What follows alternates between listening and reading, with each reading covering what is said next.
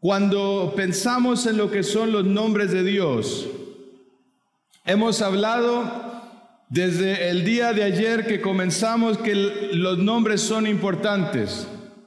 Porque cuando Dios va revelando diferentes nombres, Él está a punto de hacer algo grande en la vida de la persona. Cuando hablamos acerca de Elohim, hablamos acerca de cómo el Dios fuerte, el Dios creador, tomó algo que era un caos total y cuando Él se involucró y, mostró su poder, terminó siendo algo que Él dijo fue de gran manera bueno. Del caos llevó a la armonía, algo que tenía sentido, algo que tenía vida, algo que reproducía. Esta mañana hablamos este, acerca de Jehová, Aquel Dios que no solamente es un, creador poderoso, pero aquel Dios que busca relacionarse con el hombre, que entiende exactamente quién eres, exactamente, sabe exactamente lo que tú tienes para dar y el que busca hacer grandes cosas a través de ti. Y sabes, yo espero que al haber pasado por las hojas de la Biblia, que haya podido haber aprendido mucho acerca de él. Pero cuando uno comienza a hablar acerca del último nombre, Adonai es el nombre que para nosotros cierra todo. Porque cuando hablamos acerca de Adonai, la palabra Adonai tiene que ver con alguien que es Señor, con alguien que es dueño con alguien que tiene la autoridad para mandar y esperar que aquel que escucha obedezca. La palabra este, es una palabra plural. Hablamos en, en los estudios pasados que Dios es Dios el Padre, Hijo, Espíritu Santo. Es un solo Dios, pero que se ha revelado de una forma distinta para poder llevar a cabo su propósito a través de ti. Pero sabes que cuando uno habla acerca de, de lo que es ser Señor, no está hablando solamente acerca de aquel que, le, pertenece todas las cosas. No está hablando solamente de aquel que, que es dueño. Pero más bien cuando habla acerca del Señor, sí resalta que de Él son todas las cosas. Pero que al ser Señor, Él tiene un interés para dar un bienestar, para cuidar, y para atender aquello que es suyo. Dios no busca ser Señor para poder hacer que tu vida pueda ser menos, sino que Dios te quiere llevar de nada a lo todo. Muchas veces cuando pensamos acerca del señorío de Jesús o del señorío de Dios, pensamos que cuando nos entregamos y nos sometemos o nos rendimos ante Él, que todo lo bueno de la vida termina. Yo no sé cómo has crecido tú, pero sin embargo, cuando era más joven y crecía en la iglesia, la vida cristiana era todo sí y no. Era todo blanco y negro. Porque eres cristiano, no haces esto, no haces esto, no haces esto, no haces esto. Y uno dice, bueno, entonces, ¿qué hace un cristiano? Pero sabes que al ir estudiando la palabra de Dios, uno entiende que Dios no busca un ser religioso. Dios no busca personas que estén dispuestos a decir, asistí a la iglesia, asistí a la reunión de jóvenes. Leí mi Biblia como si fuese una lista de cosas que tengo que cumplir, pero sin embargo el corazón no está en ello. Dios no busca que tú seas una persona religiosa. Dios busca que seas una persona sujeta a su voluntad. La palabra Adonai se usa unas 400 veces en el Antiguo Testamento. 400 veces en el Antiguo Testamento. Y como te decía, cuando habla acerca de lo que Él hace, es un dueño que busca cuidar, guiar, proteger y maximizar sus pertenencias. Ahora, ¿qué tiene que ver Adonai contigo? ¿Qué tiene que ver Adonai conmigo? Porque Adonai lo es todo. ¿Es todo o es nada? Dios no busca personas que tengan un compromiso a medias. Dios busca personas que estén comprometidas de una forma total. Que sepan jugarse, que sepan colocarse la camiseta y hacer según lo que Él pide. Y yo creo que en este punto es donde, donde nosotros muchas veces titubeamos. Cuando hablamos acerca de Dios creador asombroso, qué bueno. Cuando hablamos acerca de Jehová, qué bueno que Él vino para buscar relacionarse. Pero cuando hablamos acerca de Adonai, depende de tu respuesta. Depende de lo que va a ser tu corazón y lo que tú vas a hacer con todo aquello que Él te está dando a conocer. Y sabes, la mejor manera para poder entender esto es ver ejemplos de hombres en la Biblia que tuvieron que ser confrontados por Jehová que se, que se manifestó, se reveló, pero que sin embargo Dios esperó respuesta a lo que él decía. Fíjate, antes de, de ver esos ejemplos, fíjate Salmo 97, 5. Salmo 97, 5 da claridad en, cuanto a lo que es de Dios. Y, fíjate lo que dice, los montes se derritieron como cera delante de Jehová, delante del Señor de toda la tierra. Ahí fíjate la palabra que dice el Señor de toda la tierra. Es, es una totalidad, es todo. El Salmo 50 el Salmo 50, versículo 10, dice de esta manera.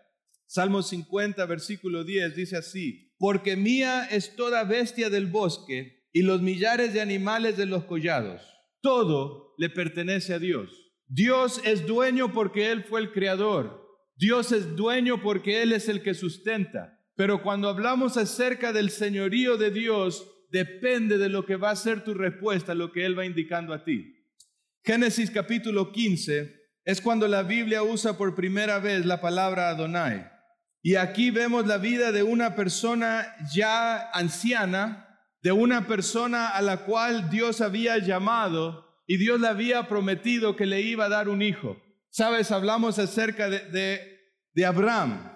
Génesis capítulo 15, versículo 1 y 2 dice así. Después de estas cosas vino la palabra de Jehová a Abraham en visión diciendo, no temas, Abraham, yo soy tu escudo, yo soy tu galardón, yo soy tu escudo y tu galardón, perdón, será sobremanera grande. Y respondió Abraham, Señor Jehová, ¿viste lo que dice antes de Jehová? Señor, Adonai. Jehová fue el que se le apareció en Génesis capítulo 12. Si quieres lo podemos leer para que entienda la referencia. Y dice la palabra de Dios en Génesis capítulo 12. Dice, pero Jehová había dicho a Abraham, vete de tu tierra y de tu parentela y de la casa de tu padre la tierra que te mostraré, y haré de ti una gran nación, y te bendeciré, engrandeceré tu nombre y serás bendición. Entiende que en Génesis capítulo 12 Jehová se estaba relacionando con Abraham y le estaba mostrando un propósito. Pero cuando llegamos al capítulo 15 de Abraham, no fue algo que pasó al día siguiente fue algo que pasó 10 años después. Es decir, Abraham, Abraham estuvo dispuesto a creer lo que Dios había dicho, que él lo iba a llevar a una tierra donde él iba a ser bendecido, donde iba a ser grande, iba a ser padre de multitudes. Ahora, Abraham en, el capítulo 15 había pasado ya casi 10 años de que había tenido ese encuentro con Dios. Por eso cuando llega aquí el capítulo 15, responde Abraham y dice, Señor Jehová, ¿qué me darás? siendo así que ando sin hijo. Y el, mayordomo de mi casa es Damaseno, es y, el, y el mayordomo de mi casa es ese Damaseno Elesier. Dijo también Abraham, mira que no me has dado prole, y he aquí que será mi heredero un esclavo nacido en mi casa. Entiende que Abraham se había colocado en un lugar donde él había estado sujeto a la voluntad de Dios, él había estado expectante de la cosa que Dios haría pero que sin embargo no había visto respuesta de parte de Dios. Y cuando él interactúa con Dios es una conversación que él está teniendo.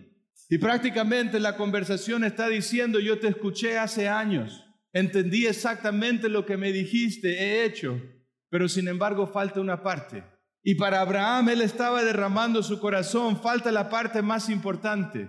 La bendición de poder ser padre, de poder tener una descendencia, de entender que si yo muero, todo aquello que tú me has dado puede ser pasado para mi hijo. Por la tradición que, ellos tenían, si no tenían un hijo, sería para eh, un esclavo que, que había estado sujeto a ellos. Ahora es interesante porque Abraham en este capítulo comienza a derramar su corazón ante Dios y continuamos leyendo, fíjate el, el, versículo el versículo 3, el versículo 4, perdón. Luego vino la palabra de Jehová diciendo, no te heredará este, sino un hijo tuyo será el que te heredará.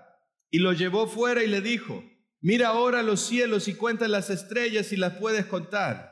Y le dijo, así será tu descendencia. Y fíjate el versículo 6. Nuevamente, cuando, cuando Jehová y Abraham estaban interactuando, nuevamente le, recalca Dios, te hice una promesa y esa promesa la cumpliré. Y lo lleva y le da un ejemplo, mira el cielo, mira las estrellas, tu descendencia será mayor del número que están allá arriba.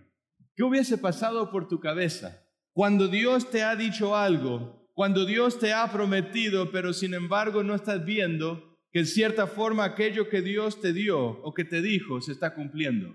Eres el tipo de persona que cuando las cosas no suceden en, el, un instante, pierdes interés, te desenfocas y tiras la toalla o eres persona que persiste en las convicciones que Dios ha colocado en tu corazón. Fíjate el versículo, el versículo eh, que le sigue, el versículo 6, dice, y creyó a Jehová y le fue contado por justicia. Abraham no dejaba de creer en la palabra de Dios. Abraham era una persona que continuaba creyendo lo que Dios le decía. Versículo 8 dice, y él respondió, Señor Jehová, ¿en qué conoceré que, lo he de heredar? Y el versículo 9 en adelante comienza a hablar acerca de un pacto que Dios hace con Abraham. ¿Y sabes lo que me encanta de esta conversación que Abraham tiene con Jehová? Que Jehová es paciente que Jehová entiende el pensamiento de Abraham y suple las necesidades, suple las inquietudes que él tenía y sabe consolar su corazón. Porque sabe cuando hablamos acerca de Adonai, es una persona que sí es Señor, sí es aquel que dirige, pero sin embargo es aquel que también va animando en los momentos cuando más lo necesita. Y el corazón de Abraham aquí nos muestra que él estaba dispuesto a continuar creyendo aun cuando no había visto. Y cuando vemos lo que pasa en el resto del capítulo, vemos que Dios hace un pacto con Abraham.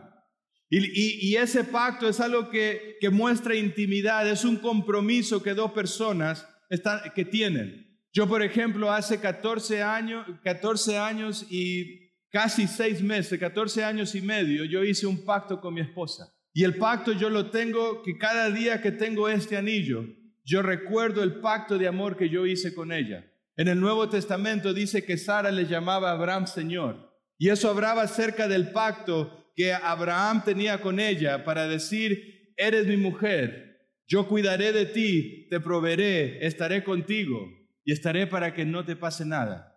Y sabes, esa es la intimidad en la cual Abraham y Jehová comenzaron a caminar. Que cuando Abraham supo colocar su corazón y reconocerle a Él como Señor. Lo llevó a tener el tiempo, entender el tiempo de Dios. Incrementó la comunicación o la, comunión que podía tener con Dios. Y el resultado fue tener una mayor intimidad. Sabe que cuando nosotros abrimos la palabra de Dios, tenemos que ser personas que tenemos, debemos estar atentos a lo que Dios dice. Porque muchas veces nosotros podemos leer y de repente podemos estar en una iglesia, podemos estar en una reunión y a las pocas horas de salir se nos olvida exactamente la cosa que Dios habló a nuestro corazón. Santiago capítulo 1, Santiago capítulo 1, versículo 22 al 27 dice así, cuando habla acerca de la palabra de Dios, dice de esta manera, pero sed hacedores de la palabra y no tan solamente oidores engañándoos a vosotros mismos. Porque si alguno es oidor de la palabra, pero no hacedor de ella, este es semejante al hombre que se considera en un espejo su rostro natural. Porque el que, el que se considera a sí mismo, porque él se considera a sí mismo y se va y luego olvida cómo era. Sabe que cuando nosotros vamos a la palabra de Dios tenemos que mirar atentamente.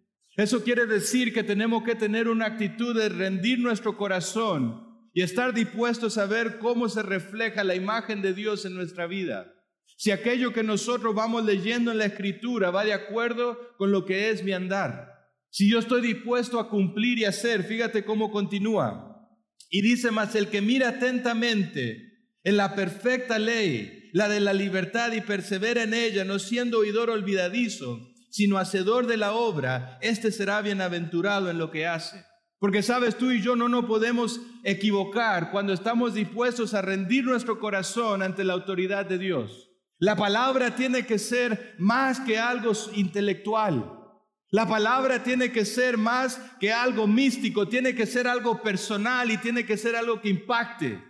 Tiene que ser algo que nos pueda dar dirección. Aun cuando no vemos que las cosas se están cumpliendo, yo puedo perseverar porque sé que Dios no me va a mentir. Porque entiendo que cuando tengo a Adonai, aun cuando no entienda, yo puedo derramar mi corazón ante Él y esperar respuesta. Porque siendo Señor, Él está para velar por tu interés. Él está para velar por ti y cuidar y guiarte, fortalecerte.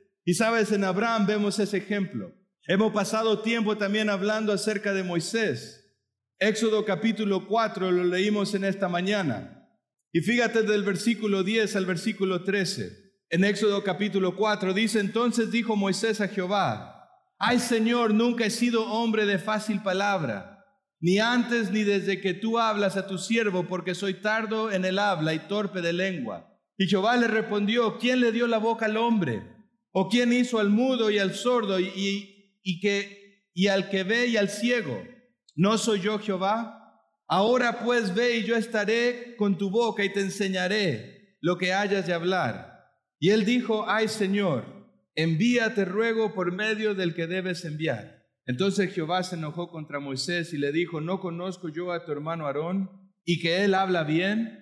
Y he aquí que él saldrá a recibirte y verte y, al verte se alegrará de su corazón, tú hablarás a él y pondrás en su boca las palabras, y yo estaré con tu boca y con la suya, y os enseñaré lo que hayáis de hacer. Y él hablará por ti al pueblo, y él te será en ti en lugar de boca, y tú serás para él en lugar de Dios. Ahora sabe que cuando vemos la vida de Moisés es interesante porque él era una persona que dudaba acerca de su capacidad. Él era una persona que dudaba si era la persona adecuada para poder llevar a cabo la tarea que Dios había encomendado. Pero sabes, aún así, con todas las dudas que él tenía, Moisés estuvo dispuesto a hacer según lo que Dios le había dicho. Puede ser que en el mundo haya personas que, que, tengan una capacidad mayor para hacer cosas. Puede ser que, que haya personas en el mundo que tengan mucho talento. Puede ser personas que tengan un conocimiento increíble de la palabra de Dios. Todo eso vale poco si su corazón no está rendido ante el Señor de señores.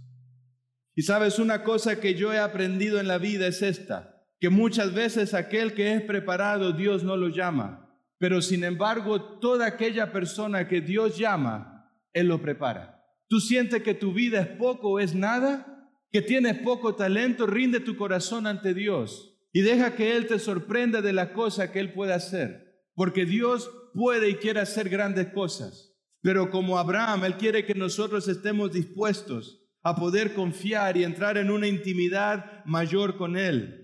Como Moisés, él, él, quiere que nosotros, a pesar de las dudas y las incertidumbres que nosotros tenemos, que estemos dispuestos a entregarlo todo en sus manos y hacer según lo que Él nos dice. Y sabes, una persona que, que era muy parecida es Gedeón. Fíjate en jueces capítulo 6. Jueces capítulo 6.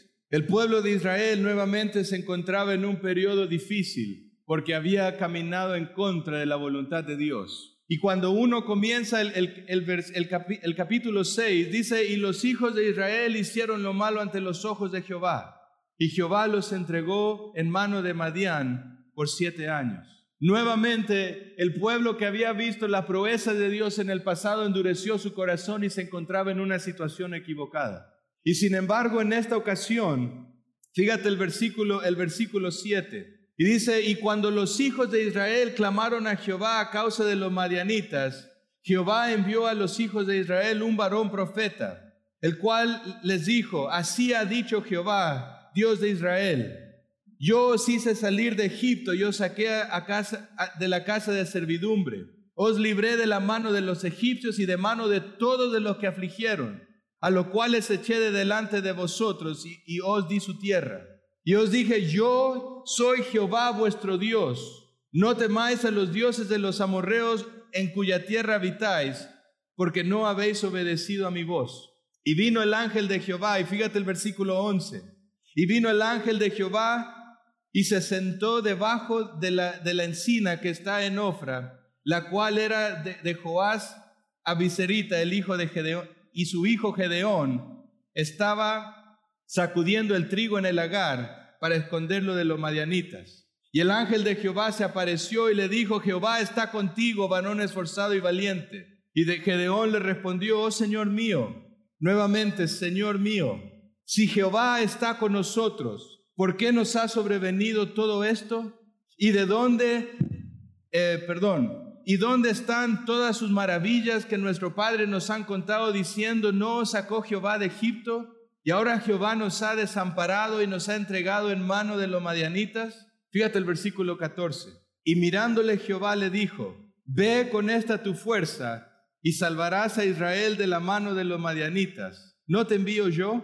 Me encanta cuando el hombre lleva problemas a Dios, cuando el hombre puede decir, esta es la situación en la que nos encontramos y Dios regresa la voz que uno levanta y dice, tú eres la solución. Tú eres aquel que estás para llevar la libertad a estas personas. Sabe que muchas veces en nuestra iglesia nosotros oramos por personas y muchas veces personas vienen a nosotros y nos dicen, no, es que nuestra iglesia tiene que hacer, y es que nuestra iglesia necesita, y es que necesitamos comenzar esto y necesitamos comenzar esto.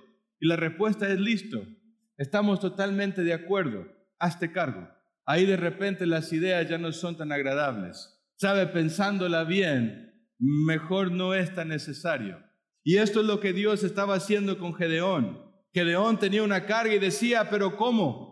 ¿Cómo dices que Jehová está con nosotros? Mira la situación en la que nos encontramos. Y acá le dice, ¿sabes qué? Ve tú, varón esforzado, ve tú y tú salvarás. Entonces le respondió, oh Señor mío, ¿con qué salvaré yo a Israel? He aquí que mi familia es pobre en Manasés y yo el menor en la casa de mi padre. Nuevamente, el hombre mira lo que lleva dentro y Gedeón le dice, sabes, yo no soy de la familia correcta no tengo los recursos. Yo soy la persona que vivió del otro lado del barrio.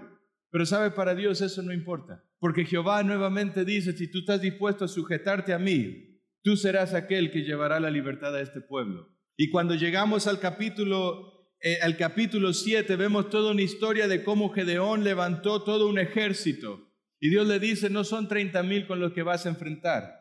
Y de 30 mil hombres Dios redujo el ejército a solo 300 y le dice a Gedeón, ahora sí estás listo, ve y libera a mi pueblo. Imagínate Gedeón, que dudaba acerca de su capacidad, de repente se encuentra con 30 mil hombres y Dios los baja a 300. ¿Sabes qué me enseña esto? Que para Dios los números no es algo que lo alarma. Dios lo que quiere es la confianza del hombre. Y Dios lo que Él dice, yo no tengo un plan B, yo tengo un solo plan. ¿Estás dispuesto tú a seguirlo? ¿Estás dispuesto tú a hacer según la voluntad de Dios, porque sabe cuando nuestro corazón no se rinde ante Dios y nosotros no, nos conformamos con solamente conocer, eso nos va volviendo en gente religiosa, que tiene la conciencia tranquila, pero sin embargo no es una persona de convicción, no una persona que rinde su corazón ante Él. Cuando hablamos acerca de lo que es nuestra respuesta, nosotros tenemos que entender que hay muchas cosas que compiten en el lugar que le pertenecen a Dios muchas veces somos nosotros mismos, que no estamos dispuestos a realmente dejarle cosas en las manos de Dios. Cuando son problemas, sí, Dios, hazte cargo de esto, pero en esto que está bien, yo quiero manejar esto. Dios dice, no funciona así. Cuando hablamos acerca de las relaciones que nosotros podemos tener con otras personas, ¿Sabe capaz que el, el, problema por el cual no estás dispuesto a obedecer a Dios es porque estás en un noviazgo con inconverso? Y Dios dice, no es esa la manera. No es esa la manera. Y son esas cosas que van deteniendo. Capaz que son otras personas que pueden influenciar nuestra vida como amistades. Que por no quedar mal con el grupo en la escuela o por no quedar mal con el grupo que vive a mi alrededor, no estoy dispuesto a dar ese paso. Y a Dios le digo, sabes Dios, espérame porque ahora estoy acá con mis amigos. Hoy, en este momento, no puede ser Señor. Cuando termina acá, regresamos. O puede ser también que las opiniones de los demás estén frustrando tus sueños. ¿Sabe que es increíble cuando una persona escucha que un joven quiere ir y prepararse para servir a Dios? ¿Sabe lo primero que la gente dice? Vas a ser un muerto de hambre. ¿De qué vas a sobrevivir? ¿Cómo es posible que busques servir a Dios en vez de ganarte una carrera?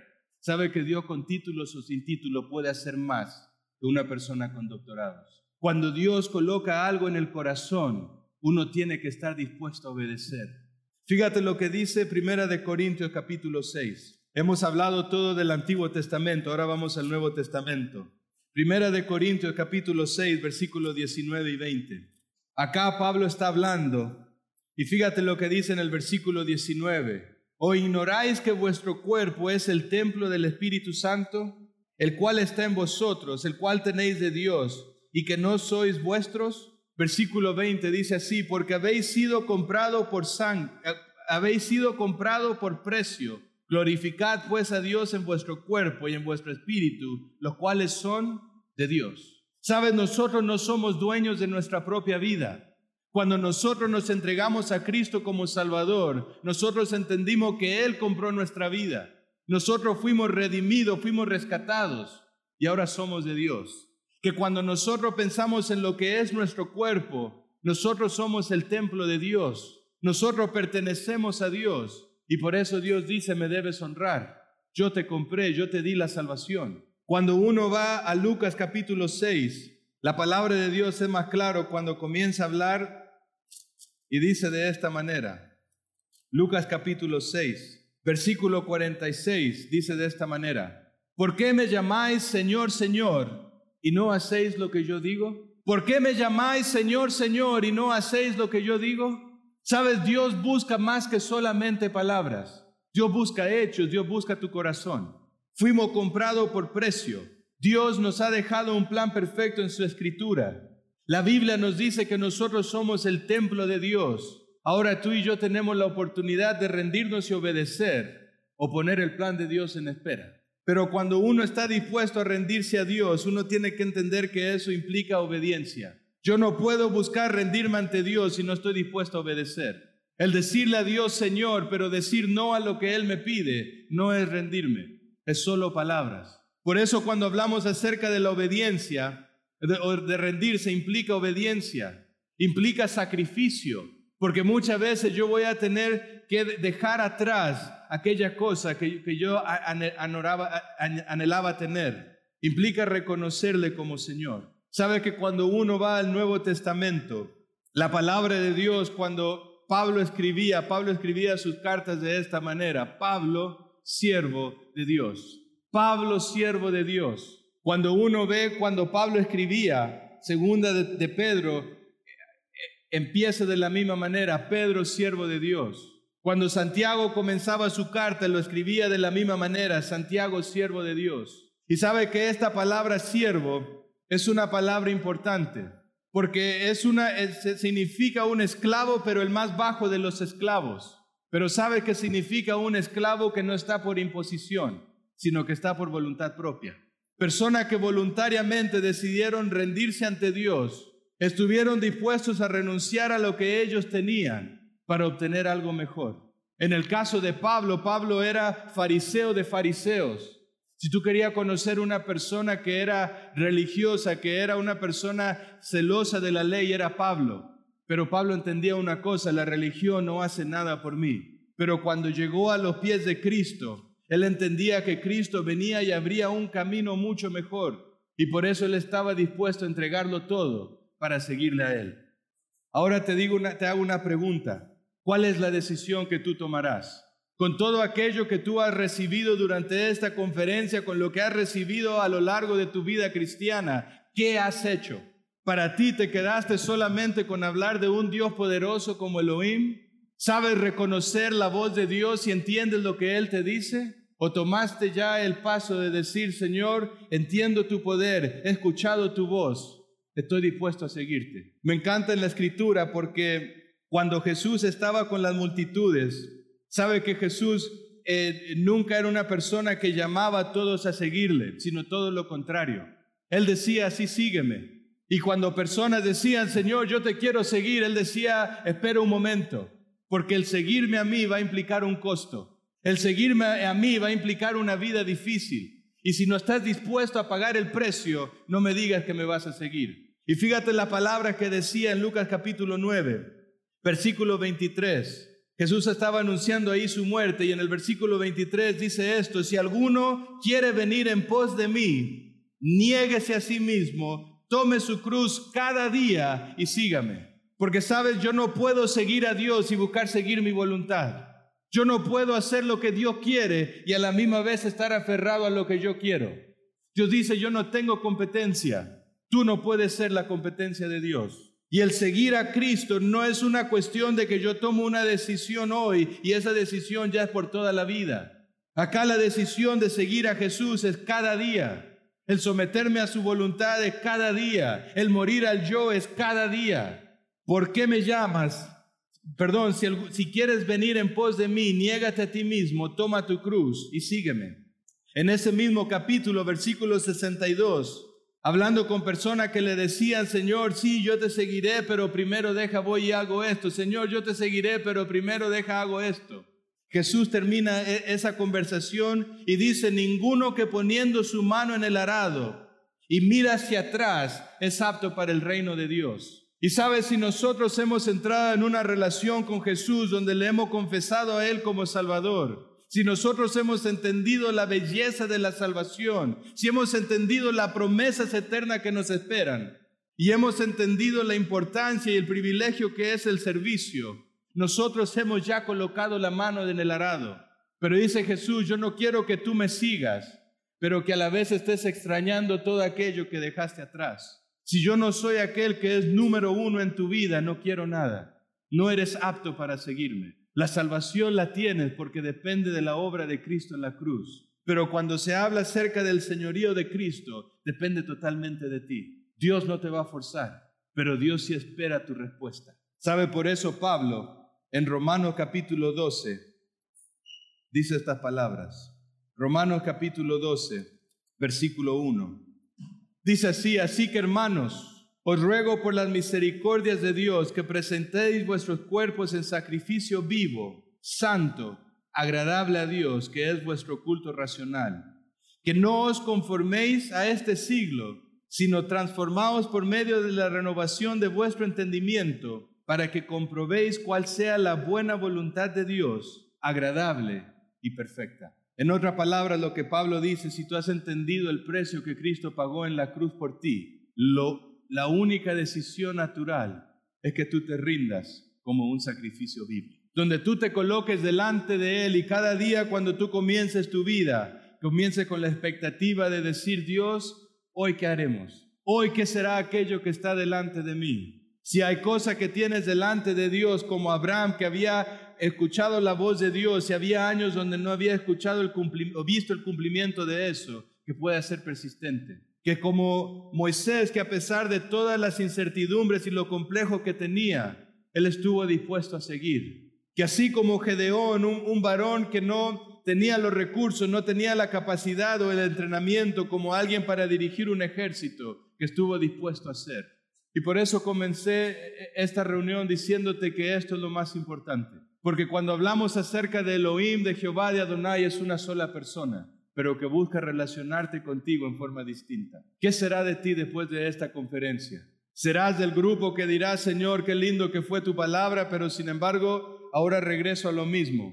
Es una posibilidad. Serás de la persona que dirá, hoy sí, Señor, yo estoy dispuesto a seguirte, pero sin embargo no obedecemos. O seremos como la persona que, tomemos, que tomamos conciencia de aquello que Dios hizo por nosotros, estamos dispuestos a renunciar a todo lo que yo anhelaba con el fin de obtener algo mejor, poder obtener a Cristo y entender el llamado de, Él para mi vida. ¿Cuál será tu decisión hoy?